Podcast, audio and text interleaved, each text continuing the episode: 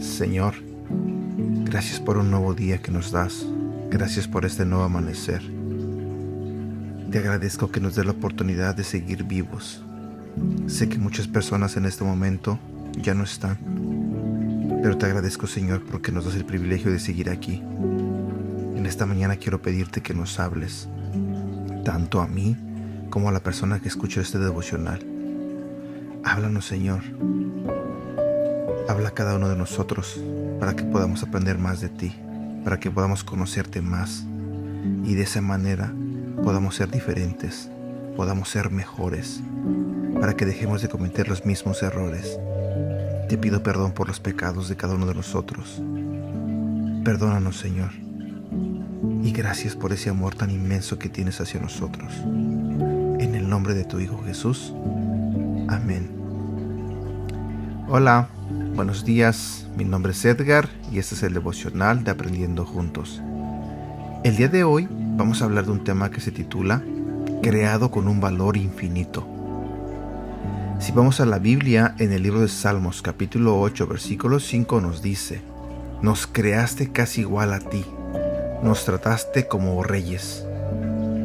Un traductor imprime parte de su personalidad a lo transcrito. Por esa razón, hay distintas versiones de la Biblia.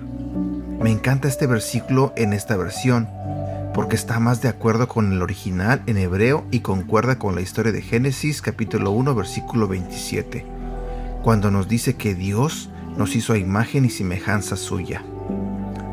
Pablo Dutenman era un erudito en el idioma hebreo y obrero entre los judíos. Dijo una vez que Dios, al crearnos a su imagen y semejanza, confirió a los animales reverenciarnos porque ven a Dios en nosotros.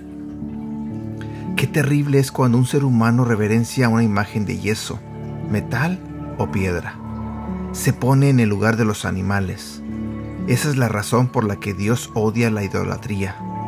Hasta el diablo mismo sabe que somos especiales y desea destruir la imagen de Dios en nosotros con la baja autoestima. Si tú piensas que no vales nada, le estás dando la razón al enemigo. Dios nos dice que somos hechura suya dándonos un valor infinito, a tal grado que murió en nuestro lugar. Para el Dios del universo fuimos dignos de rescate. Mi pregunta para ti es, ¿sigues sintiéndote sin valor? ¿Tomarás tu lugar en la creación como representante de Dios aquí en la tierra? Frase para recordar. Te alabaré porque asombrosa y maravillosamente he sido hecho. Maravillosas son tus obras. Atentamente, David. Y aquí llegamos a la parte final de este audio. Espero que te haya gustado.